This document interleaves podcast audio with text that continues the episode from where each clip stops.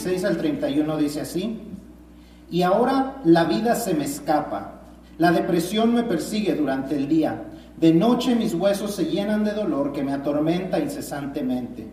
Con mano fuerte Dios me agarra de la camisa, me toma del cuello de mi abrigo, me ha lanzado al barro, no soy más que polvo y ceniza. Clamo a ti, oh Dios, pero no me respondes. Estoy delante de ti, pero ni siquiera miras. Te has vuelto cruel conmigo, utilizas tu poder para atormentarme. Me lanzas al torbellino y me destruyes en la tormenta. Y sé que me envías a la muerte, el destino de todos los que viven. Por cierto que nadie se pondrá en contra del necesitado cuando clama por ayuda en medio de su miseria. ¿No lloraba yo por los que estaban en apuros? ¿No me lamentaba profundamente por los necesitados? Entonces busqué el bien, pero en su lugar me vino el mal. Esperaba la luz, pero cayó la oscuridad. Mi corazón estaba atribulado e inquietado. Me atormentaban los días de sufrimiento. Camino en penumbra, sin la luz del sol.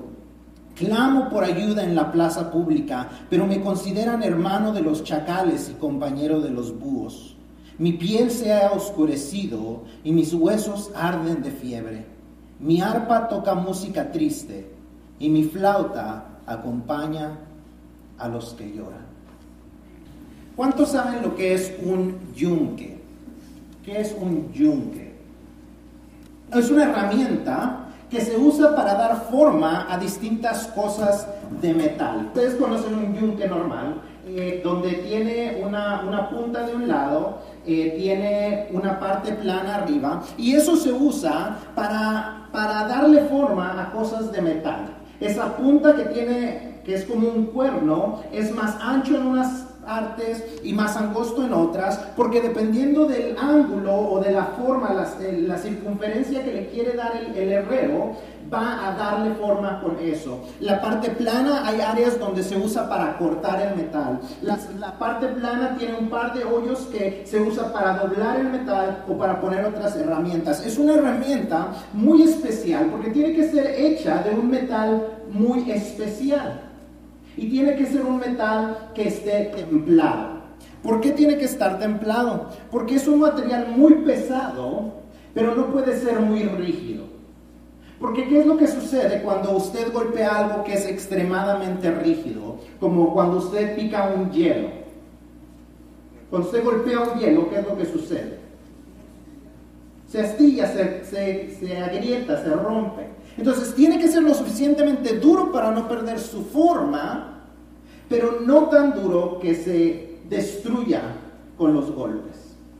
Tiene que ser muy especial, igual que nuestra fe. Nuestra fe tiene que ser de la misma manera. Una fe firme que cuando los golpes de la vida nos golpeen, nos estén haciendo a la forma que Dios quiere. Y tiene que ser rígido como para aguantar esos golpes, pero no tan frágil, no tan rígido, que cuando los golpes de la vida vienen uno tras otro, tras otro, se quiebre. Es necesario que tengamos una fe inquebrantable para que Dios pueda usarla para que los golpes de la vida nos formen a la manera que Dios quiere. Como les decía la semana pasada, el título de esta nueva serie es Fe inquebrantable y el subtítulo es Cuando la vida real golpea nuestra fe. Cuando la vida real golpea tu fe. Permítame hacerle algunas preguntas. ¿Qué sucede cuando lo que creemos acerca de Dios no nos funciona en la vida real? ¿Le ha sucedido alguna vez? A lo que me refiero es a esto. Desde el púlpito muchas veces hemos escuchado y, son ideas bíblicas y son verdades bíblicas, pero hemos escuchado que Dios tiene buenos planes para nosotros, que Dios tiene misericordia para nosotros, que Dios tiene planes de bien y no de mal para, y, para darnos un futuro y una esperanza. Y, y si eso es así, ¿por qué en la vida real enfrentamos problemas? ¿Por qué nos enfermamos? ¿Por qué sentimos que Dios está en silencio cuando estamos en nuestro clamor de oración? ¿Por qué vemos a egipcios y a etíopes muriendo? No porque sean falsos creyentes, sino porque fueron creyentes que de tal manera defendieron su fe que no estuvieron dispuestos a negarla. ¿O acaso esas bendiciones solamente se aplican para algunos países y para otros no? ¿Será que solamente los americanos deben de ser bendecidos? ¿Será que solamente en los Estados Unidos funcionan esos versículos? Pero de ser así, entonces, ¿por qué la gente está en depresión? Si estamos tan bendecidos y debemos de vivir en tanto gozo, ¿por qué los pastores se están suicidando? Aquellos que están encargados de llevar el mensaje, ¿por qué no podemos enfrentar la vida real? ¿Por qué esa necesidad de llegar delante de Dios ya? Si en esta vida real la Biblia y nuestra fe nos deberían de ayudar a enfrentarla. ¿Por qué en ocasiones sentimos que lo que aprendemos de Dios no se aplica a la vida real? Sentimos que los domingos es una cosa, pero de lunes a sábado la vida es muy distinta. ¿Cómo fortalecemos nuestra fe para que en los momentos difíciles nuestra fe no se desmorone? ¿Cómo adquirimos esa fe inquebrantable? Eso es lo que vamos a estar estudiando durante las próximas cuatro semanas. Durante el mes de septiembre vamos a estar viendo cuatro distintas áreas en que podemos fortalecer nuestra fe de tal manera que sea una fe inquebrantable y que cuando los problemas de la vida vienen y cuando sentimos que aquellas cosas que hemos aprendido en la iglesia no nos funcionan en la vida real, vamos a ver que Dios tiene un plan para todo eso. Y vamos a ver que nuestra fe nos puede ayudar a atravesar la vida y podemos llegar al otro lado de todos esos problemas con la victoria que Dios tiene para nosotros. Hoy vamos a hablar de cómo fortalecemos nuestra vida cuando el éxito parece evadirnos. Cuando queremos que suceda, no sucede. ¿Qué pasa cuando nos esforzamos porque una relación funcione? Porque nuestras relaciones eh, de pareja funcionen y de repente esa otra persona dice, no quiero nada contigo. Me cansé. ¿Qué hacemos cuando, cuando nos esforzamos en nuestros trabajos? Y en lugar de tener un ascenso en nuestro trabajo, lo único que nos aumentan es el trabajo y alguien más se lleva la gloria. ¿Qué hacemos cuando estamos aquí en la iglesia y decimos, quiero servir a Dios, quiero que mi vida sea diferente, quiero hacer las cosas distintas, quiero servir a Dios? Y, cuando más estamos tratando de meternos en las cosas de Dios, más parece que vienen los ataques del enemigo en contra de nosotros y en contra de nuestras familias. Y nos preguntamos por qué, si las cosas que estamos tratando de hacer son buenas, tantas cosas malas no suceden. Nos preguntamos dónde está Dios. En esos momentos nuestra fe flaquea y pensamos normalmente en una de dos cosas. Número uno, pensamos que nuestra fe tal vez no es lo suficientemente fuerte. Tal vez si tuviera yo más fe, si orara más tiempo, si leyera más la Biblia, si hiciera más estas cosas de Dios, tal vez se lograrían las cosas. La otra cosa que normalmente pensamos es, quizás Dios no es lo suficientemente fuerte. Pensamos, tal vez mi fe no es lo suficientemente fuerte, pero en otras ocasiones pensamos, tal vez mi Dios no es lo suficientemente fuerte. Tal vez las cosas que he creído no están en lo correcto. Y en esas situaciones es cuando nuestra fe flaquea y cuando comenzamos a dudar de Dios. Si usted se encuentra en esa situación en esta mañana, primero que nada, déjeme decirle, que usted no está solo. Yo le puedo asegurar que en este lugar hay más de una persona que se ha sentido así o que en este momento se está sintiendo así. Es algo normal de la vida. Pero vamos a ver que Dios nos da razones por las cuales a veces nos sentimos de esa manera y nos da también la manera de corregir esas situaciones y nos ayuda a fortalecer nuestra fe de tal manera que esa fe es inquebrantable. donde podemos confiar en que Dios es quien dice ser y que hará lo que Él dice que Él hará. Porque Dios no es un Dios, perdón, Dios no es un hombre para que mienta, ni un hijo de hombre para que se arrepienta, dice su palabra. Entonces vamos a ver tres razones por las que normalmente sentimos que el éxito nos está evadiendo. Sentimos que el éxito se nos está escabullendo de entre las manos, se nos está escondiendo. Número uno, la primera razón por la que sentimos que el éxito nos evade es porque tenemos un entendimiento equivocado de quién es Dios. Tenemos un entendimiento equivocado de quién es Dios. Hemos caído en la mentira de lo que podríamos llamar el karma cristiano. ¿Quiénes han oído del karma? ¿Qué es el karma? ¿Cómo explica la gente el karma normalmente? ¿Eh? ¿Suerte? No necesariamente, más bien al contrario. Recibir lo que mereces. Tú tratas bien a las personas y entonces con la esperanza de que recibirás lo mismo.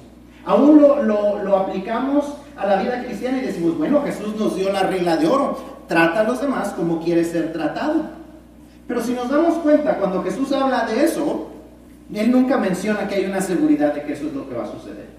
Simplemente nos manda a tratar a las personas de una manera como nos gustaría que nos mandaran. Pero no hay una promesa de que así será. Y entonces sentimos que algo nos ha fallado.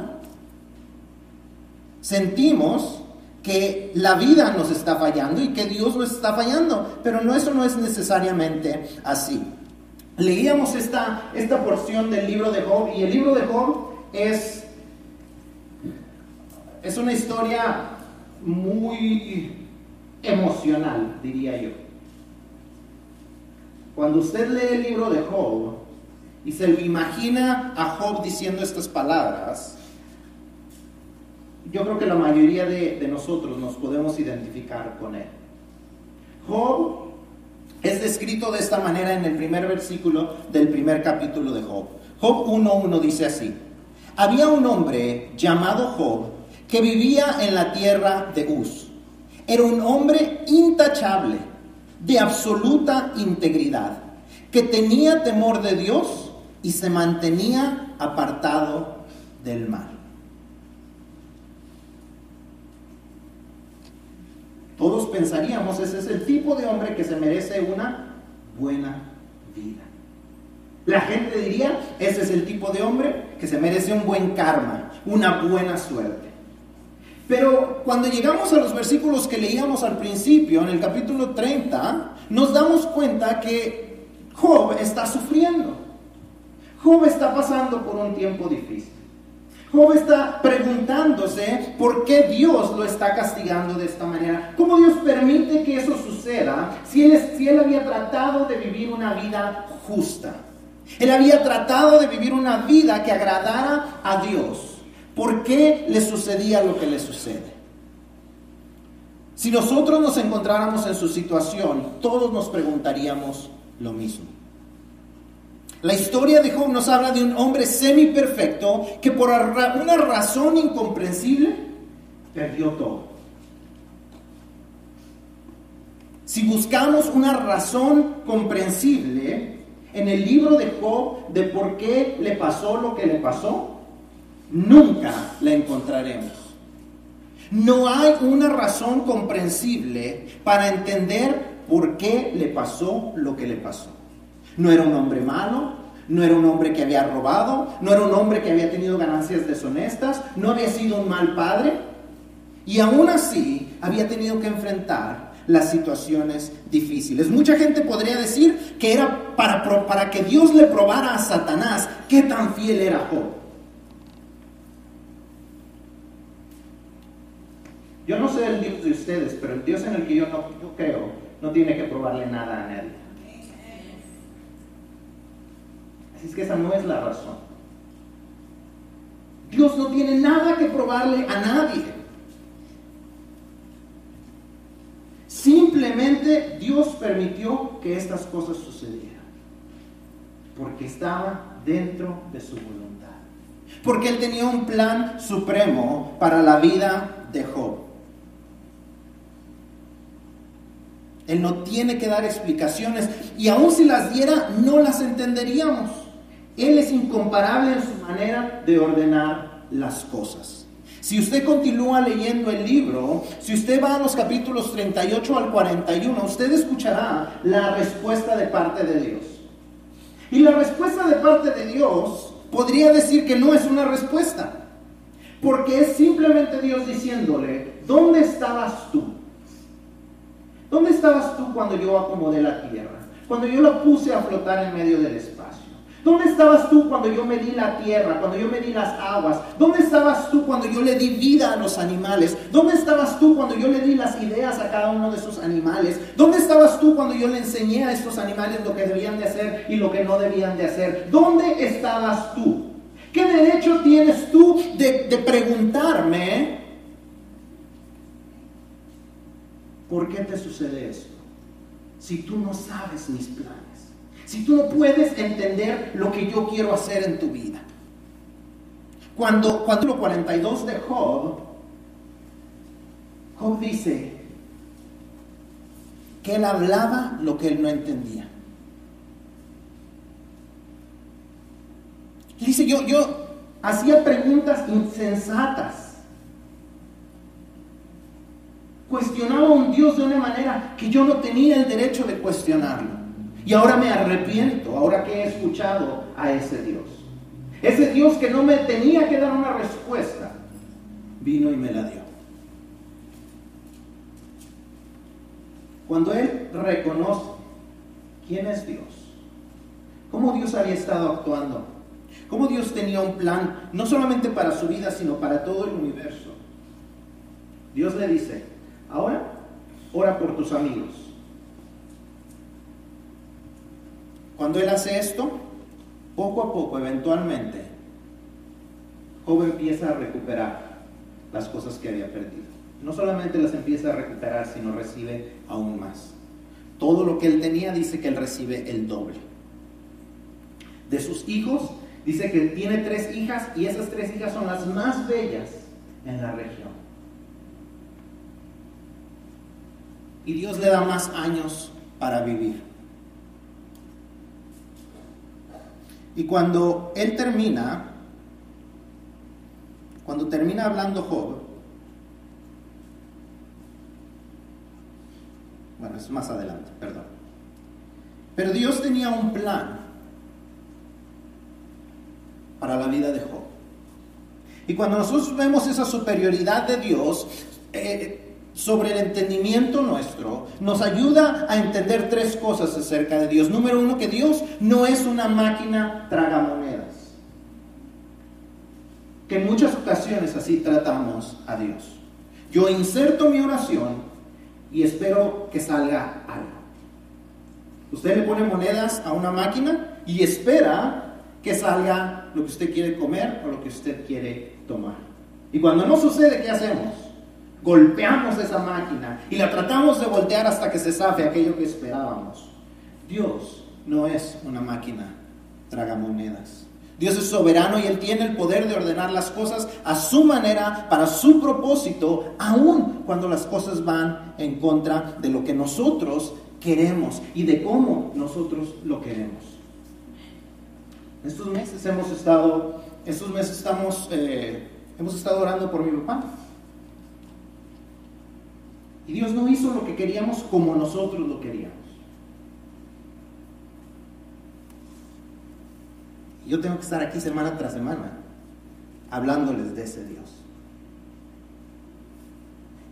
Pero ese Dios obrará conforme a su propósito, de la manera que Él quiere, para su gloria, para sus designios. Ese es el Dios en el que yo creo. Dios no es un genio de la lámpara. Dios no es un Dios que frotamos por medio de la oración y sale para darnos nuestros deseos. Si Él responde a nuestra oración como deseamos, es solo por su misericordia, no porque lo merecemos, no por lo que hacemos, no porque también nos portamos, es simplemente porque eso cabe dentro de su misericordia. Dios no es nuestro esclavo, Dios no existe para hacer nuestra voluntad, al contrario, nosotros existimos para cumplir la suya. El mismo Jesús en Lucas 17:10 dice, cuando ustedes me obedecen deben decir, somos siervos indignos que simplemente cumplimos con nuestro deber. Cuando obedecemos a Dios, no debemos de tener la expectativa de que Él haga lo que queremos, porque simplemente hemos hecho lo que teníamos que hacer. No hicimos nada extraordinario porque a Él le debemos la obediencia, porque Él es el Dios que está sobre todas las cosas. Si queremos fortalecer nuestra fe, debemos entender y aceptar que Dios es supremo, que Dios es soberano, que Dios está sobre todas las cosas y sus propósitos son más importantes que mis propósitos y sus deseos son más importantes que mis deseos. Porque un Dios que hace lo que yo le digo es por ende un Dios más débil que yo. Y un Dios que es más débil que yo no es digno de que yo crea en Él. Nuestra fe debe ser fortalecida al saber que el Dios en el que creemos es un Dios sobre todas las cosas y Él tiene un plan que no necesitamos entenderlo para aceptarlo como un mejor plan que el nuestro. En otras ocasiones sentimos que el éxito nos evade porque tenemos una definición equivocada del éxito. ¿Cómo definimos el éxito? El éxito en Estados Unidos se define muy distinto del éxito en nuestros países hispanos. Y muy distinto a cómo se, se define el éxito en África. Porque aquí el éxito lo definimos si tenemos la casa más grande de la cuadra, los dos mejores carros que en, los, en las calles, el mejor trabajo, las mejores ganancias. Yo le puedo asegurar que en México la gente considera el éxito llegar a su casa seguros. En África, tener un galón de agua es un éxito. Poder llegar ir y llegar de millas y millas de desierto a donde tienen que ir por agua y regresar con esa agua, es un éxito para ellos. Pero como individuos hemos aprendido a definir el éxito con el dinero, las pertenencias o la felicidad. Como iglesia hemos aprendido a definir el éxito como grandes números, grandes cuentas y grandes edificios. ¿Y qué sucede con los que no lo tienen? ¿Qué sucede con los cristianos perseguidos? ¿No merecen el éxito? ¿Qué tales iglesias pequeñas como la nuestra? ¿No tenemos suficiente fe? ¿Qué define el éxito? La búsqueda del éxito nos ha convertido en ídolos propios. Y déjeme decirle por qué. Porque creemos que debemos obtener el éxito por el esfuerzo que nosotros hicimos por el trabajo que nosotros pusimos, por el desempeño que nosotros tuvimos, por las fortalezas con las que hemos nacido. Creemos que al esforzarnos podemos obtener todo lo que queremos para nosotros mismos.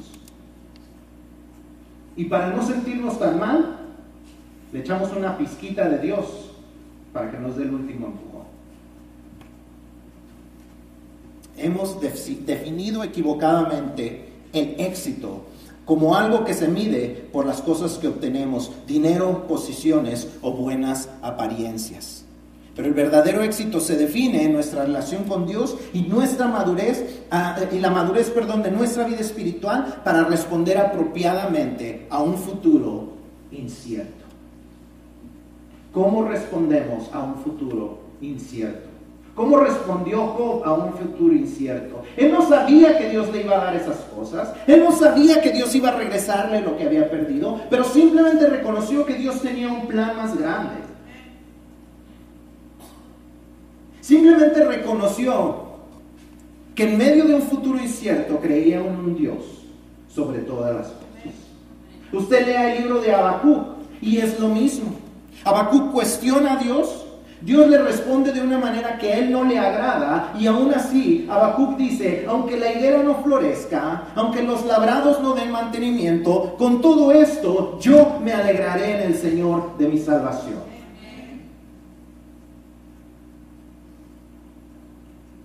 El éxito lo debemos de definir con qué también podemos enfrentar las situaciones con un Dios que está a nuestro lado.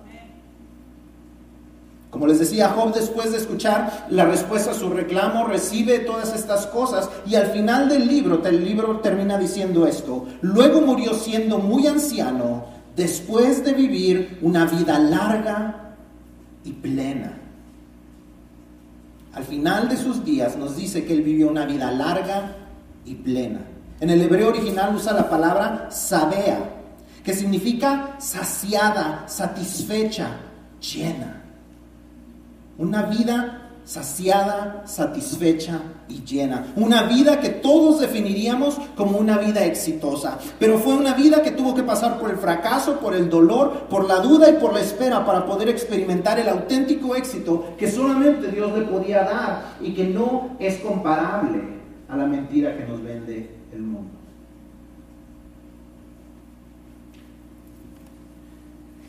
Platicaba yo con Abigail, no recuerdo si ayer o antier, y le decía, estoy tratando de prepararme para el mensaje.